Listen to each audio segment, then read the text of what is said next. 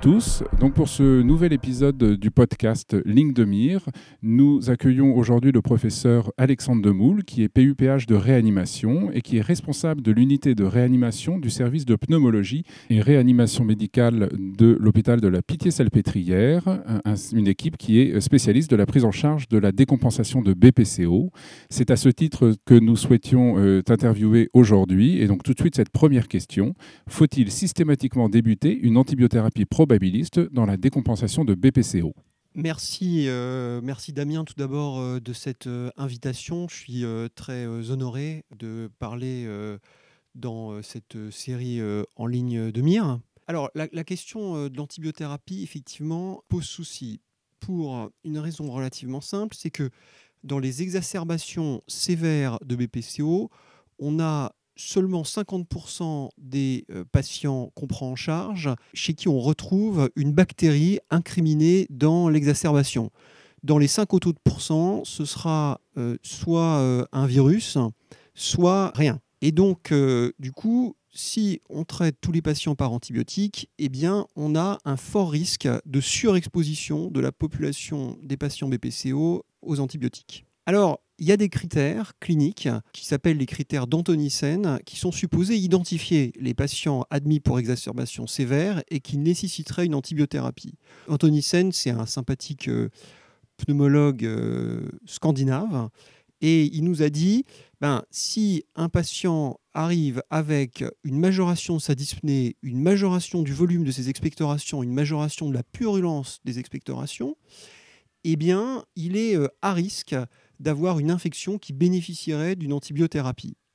Le problème, c'est que ces critères, comme vous le voyez bien, ils sont vachement sensibles, mais très très peu spécifiques. Du coup, on a encore là un très fort risque de surexposition de notre population aux antibiotiques. On peut regarder les travaux euh, réalisés en ville chez euh, les patients BPCO pris en charge pour une exacerbation peu sévère en ville. Là, il y a un bénéfice assez clair hein, de l'antibiothérapie qui euh, améliore le succès du traitement et qui euh, réduit la mortalité. Et euh, l'utilisation assez large des antibiotiques dans la décompensation de BPCO, elle est recommandée en ville. En réanimation, il n'y a aucune étude. Il n'y a pas d'étude randomisée qui atteint en tout cas les, les critères qui nous satisfont, nous, réanimateurs et on n'a pas de bénéfice euh, clairement montré. En revanche, on voit bien le risque de surexposer nos patients. Ce risque, c'est de la sélection de bactéries résistantes chez nos patients de réanimation, ça on n'en a pas envie, et probablement un peu plus euh, d'infections euh, acquises en réanimation, puisqu'il a été assez bien montré que plus les patients sont exposés à des antibiotiques, plus les patients BPCO sont exposés à des antibiotiques, plus ils sont à risque de euh, développer une PAVM. Donc nous voilà bien ennuyés. Alors on peut aller céder euh, d'examens complémentaires. Mais finalement, si on regarde les examens usuels, la radiographie de thorax, la numération formule sanguine, eh bien, ils ne seront ni très sensibles ni très spécifiques. Le seul examen complémentaire qui pourrait nous aider, semble-t-il, on a quelques données là-dessus, c'est la procalcitonine. Et euh, il euh, y, a un peu de données dans la littérature qui nous dit que si on guide l'antibiothérapie sur la procalcitonine, c'est-à-dire que si devant un patient qui a une suspicion clinique relativement documentée, bien étayée par euh, un interrogatoire et un examen clinique bien fait, d'exacerbation sévère de BPCO due à une infection, eh bien, si on a une procalcitonine très basse, on va dire inférieure à 0,1 microgramme par litre, c'est peut-être pas la peine de débuter une antibiothérapie. Si au contraire elle est supérieure à 0,25 microgrammes par litre, l'antibiothérapie semblerait justifiée. En tout cas, on peut dire que si on guide notre antibiothérapie sur cette stratégie aidée par la procalcitonine, on va consommer moins d'antibiotiques et ne pas altérer le pronostic des patients. Donc merci beaucoup pour euh, toutes ces choses très précises. Mettons-nous dans la situation où le patient n'a pas d'argument pour une infection, où on a mais finalement une procalcitonine inférieure à 0,1. Euh, donc on n'a pas d'argument pour une infection, on n'a pas d'argument pour une autre cause. À quel moment doit-on euh, évoquer l'embolie pulmonaire? Merci Damien. tu soulèves un point important et c'est effectivement une question que les réanimateurs sont souvent amenés à se poser. Les trois principales causes d'exacerbation sévère de BPCO, de décompensation de BPCO, sont l'infection, la poussée d'insuffisance cardiaque au sens large du terme et l'embolie pulmonaire. Une fois qu'on a raisonnablement éliminé une cause infectieuse nécessitant une antibiothérapie, je pense qu'il faut éliminer une poussée d'insuffisance cardiaque dont le diagnostic est relativement difficile dans cette population. Une fois qu'on a éliminé ces deux principales étiologies, qu'on n'a pas retrouvé d'autres causes évidentes, on se situe devant un patient, on est dans la situation d'un patient présentant une insuffisance respiratoire aiguë sur une BPCO sans facteur décompensant, sans facteur déclenchant retrouvé. Dans cette population, la prévalence de l'embolie pulmonaire est de 20%, peut-être 25%. Et donc, je suggérerais de discuter l'angioscanner, mais de le discuter, plus euh, devant tout patient pris en charge pour une décompensation de BPCO chez qui on n'a pas de facteur décompensant évident à l'examen clinique et euh, aidé par les, examens complémentaires usuels. D'accord, donc les choses sont maintenant euh, plus claires en termes euh, diagnostiques et de prise en charge sur l'infection et par ailleurs la recherche d'embolie pulmonaire. Quelle est la place de la corticothérapie devant une décompensation de BPCO chez tous ces patients-là?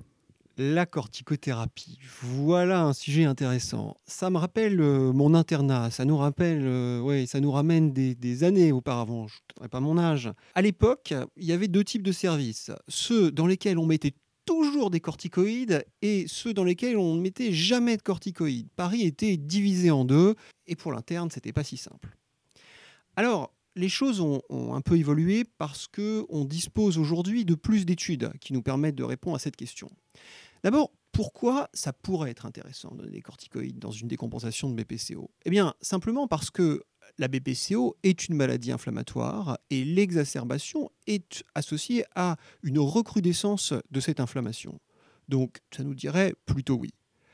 Mais de l'autre côté, dans notre balance oui-non, on a des arguments en faveur du non. L'inflammation dans la BPCO est très différente de l'inflammation qu'on retrouve dans l'asthme.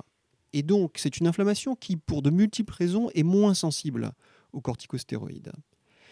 Et puis, euh, en termes de bénéfices, on n'a pas tant que ça d'études, comme je vais vous le dire, je vous le montrer après. En, termes de bénéfices, on, a peu d'études récentes euh, sur le sujet. Les, deux dernières années ont vu euh, un peu de nouvelles données, mais on a peu de choses. Et puis, on a des risques.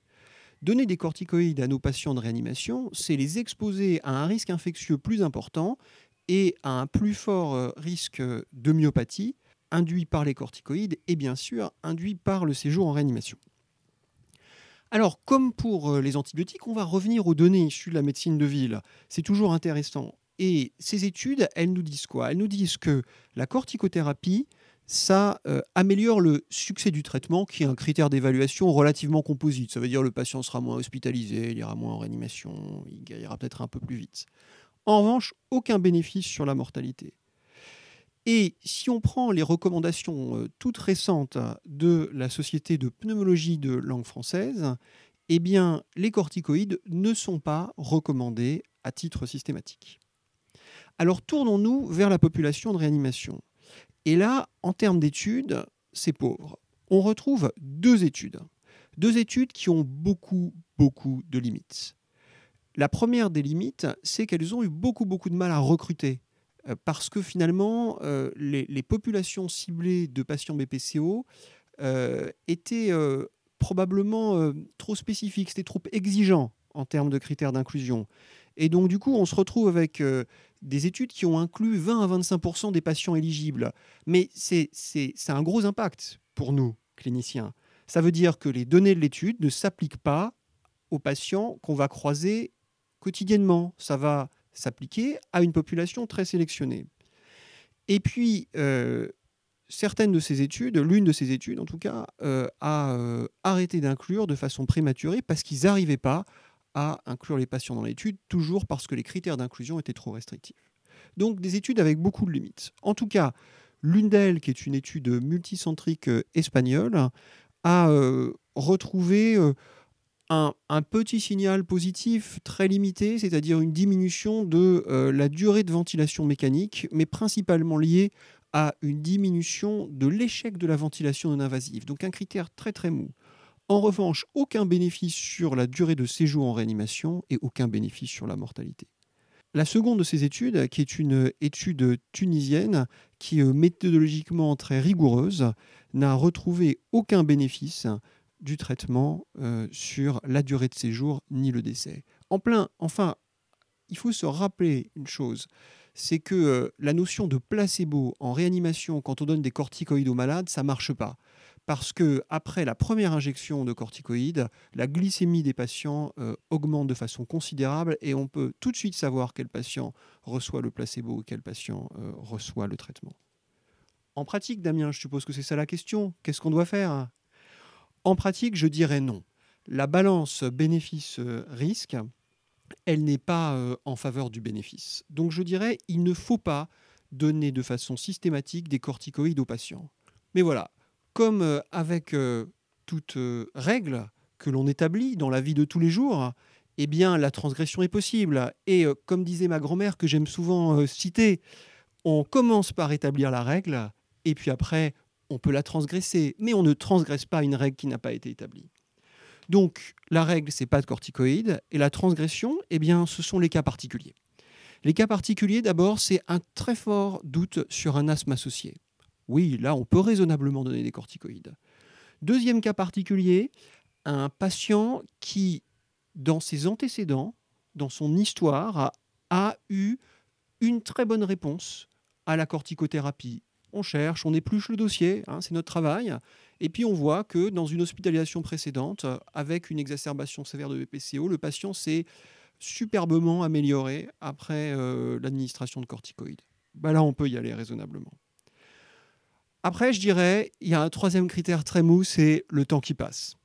On prend en charge un patient, on a éliminé tous les facteurs euh, décompensants possibles, le temps passe, on s'en sort pas, et ben là on craque, on met les corticoïdes, c'est très humain, et puis de temps en temps, ça rend service.